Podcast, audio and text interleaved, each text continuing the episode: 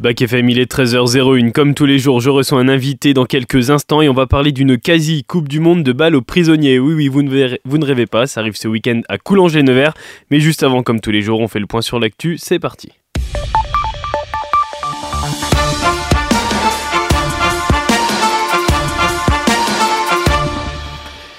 On commence avec l'actualité mondiale. Dans le conflit au Proche-Orient, la soirée d'hier a été marquée par la prolongation pour deux jours de la trêve entre le Hamas et Israël et par la libération surtout de 11 otages détenus dans la bande de Gaza.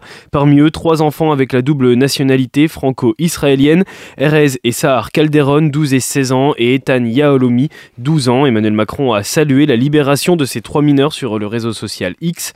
Sabrina Bellassen, porte-parole des familles d'otages franco-israéliennes, exprimait la joie de la maman de ses enfants, la prise en charge, mais la nuance aussi sur cette joie, c'était sur France 24 hier. Écoutez. Elle exprimait sa joie, je crois que tout le monde a pu voir. Ils sont entre ses bras et c'est ce dont elle a rêvé pendant 52 jours, toujours en pensant à leur père Ofer, qui est toujours là-bas, et à 180 otages qui sont toujours là-bas. Alors il y a une joie immense, mais cette joie n'est pas tout à fait complète. On est heureux de les voir, malgré le fait qu'ils étaient très bouleversés, très perturbés.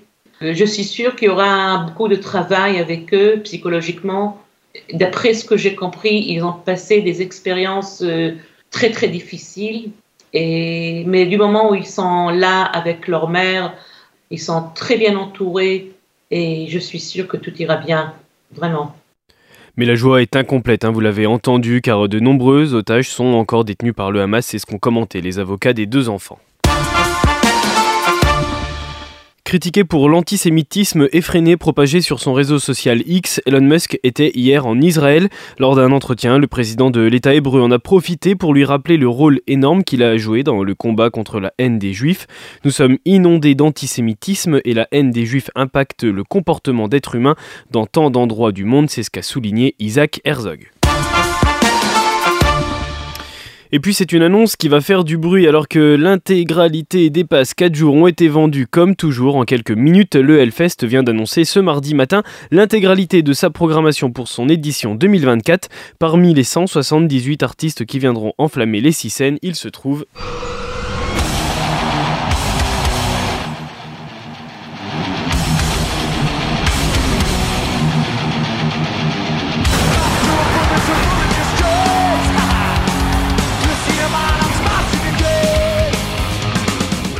Et oui, Metallica, c'est le samedi soir sur la scène numéro 1, le légendaire groupe américain qui s'était déjà produit à Clisson il y a deux ans. Après une très longue attente chez les fans revient, le Hellfest 2024 se déroulera du 27 au 30 juin. Et ce qui fait parler aussi c'est la programmation des Chaka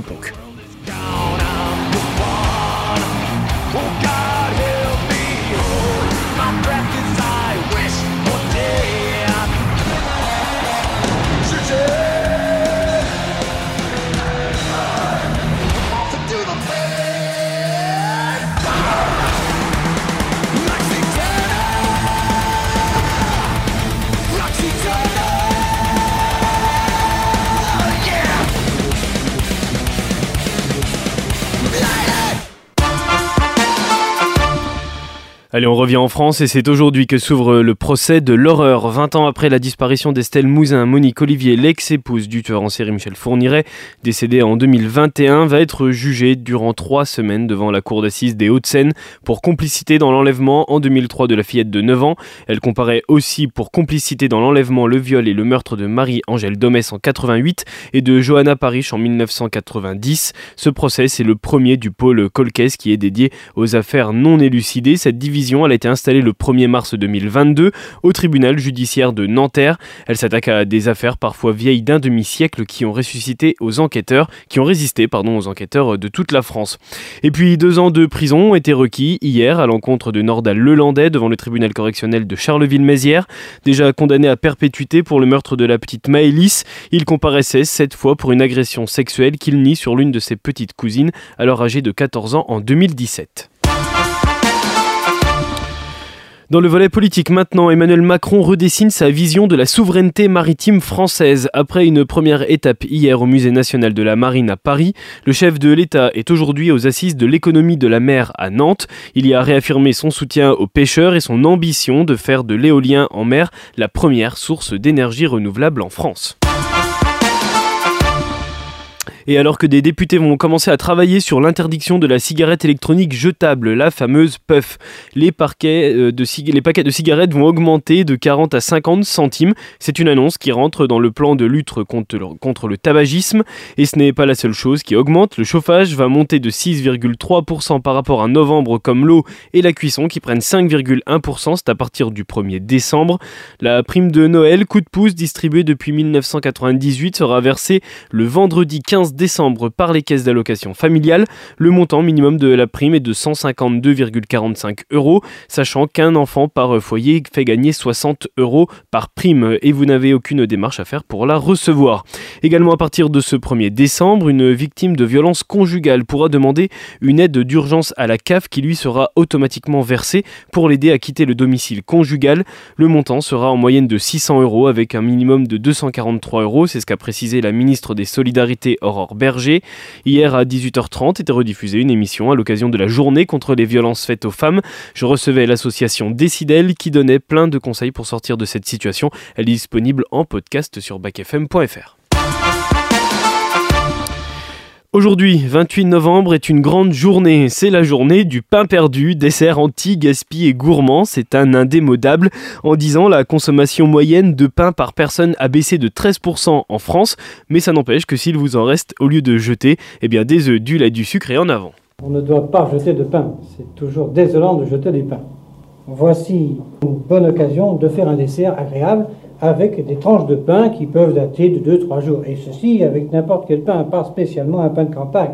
N'importe quel pain de bonne qualité, normal, peut faire le pain perdu. C'est un grand soir. En revanche, pour le PSG, ça c'est sûr, ils affrontent ce soir Newcastle en match de groupe de Ligue des Champions. Match presque décisif pour le PSG afin d'atteindre les matchs aller-retour élimination directe. Après la défaite du match aller, le PSG veut se reprendre et l'entraîneur Luis Enrique est prêt. Il le dit en conférence de presse. Écoutez. C'est vrai que maintenant ce sont les matchs décisifs. Demain, le match pourrait être déjà décisif. De fait, demain, il y a deux équipes qui pourraient déjà être qualifiées. Donc je suis convaincu que mon équipe est prête à, à, jouer demain, à être compétitive. C'est ce qu'elle a démontré tout au long du début de la saison et donc en ce sens, je n'ai aucun doute. Le coup d'envoi est à 21h. Mbappé, Hernandez et Ousmane Dembélé côté français devraient débuter cette rencontre. Et on souhaite bonne chance aussi à nos U17 français qui viennent de commencer leur demi-finale de mondial face au Mali. L'actualité locale, c'est le film Drunk qui sera projeté demain soir lors d'un ciné culte, des séances de cinéma pour les étudiants, mais pas seulement. Une initiative du Crous déjà proposée en janvier qui revient donc demain au ciné Mazarin. Un film avec beaucoup de thématiques évoquées comme celle de l'addiction et un film Oscar du meilleur film étranger en 2021. C'est suivi d'un échange avec Philippe Quétier, enseignant. C'est gratuit pour les étudiants, 6 euros pour un tarif normal. La séance, elle commence à 19h30. Allez, on fait maintenant un point sur le temps avec euh, la pluie qui va se calmer cet après-midi et laisser place à quelques éclaircies. Du coup, les températures elles vont un peu remonter avec 7 à Manicourt et Lusy, 5 à Lorme et Arleuf. Bonne fête à tous les Jacques aujourd'hui. Et juste avant de retrouver mon invité du jour, ta découverte musicale, aujourd'hui Letty, c'est du rock en kilt. Ouais, ouais, c'est la valeur montante, en fait, une des valeurs montantes de la scène rock écossaise. C'est le groupe The Snuts qui avait fait briller notre été avec euh, Gloria, son premier single, extrait d'un prochain album, Millennials, qui est attendu pour le 23 février 2024. Alors, après trois albums remarqués outre-Manche, The Snuts compte bien s'imposer cette fois dans le paysage rock international. Et ça commence dès maintenant avec le nouveau single Deep Diving que nous fait, qu'on va découvrir aujourd'hui. Ça nous fait découvrir une nouvelle facette du groupe. Deep Diving de The Snuts, c'est notre découverte du jour sur Back FM.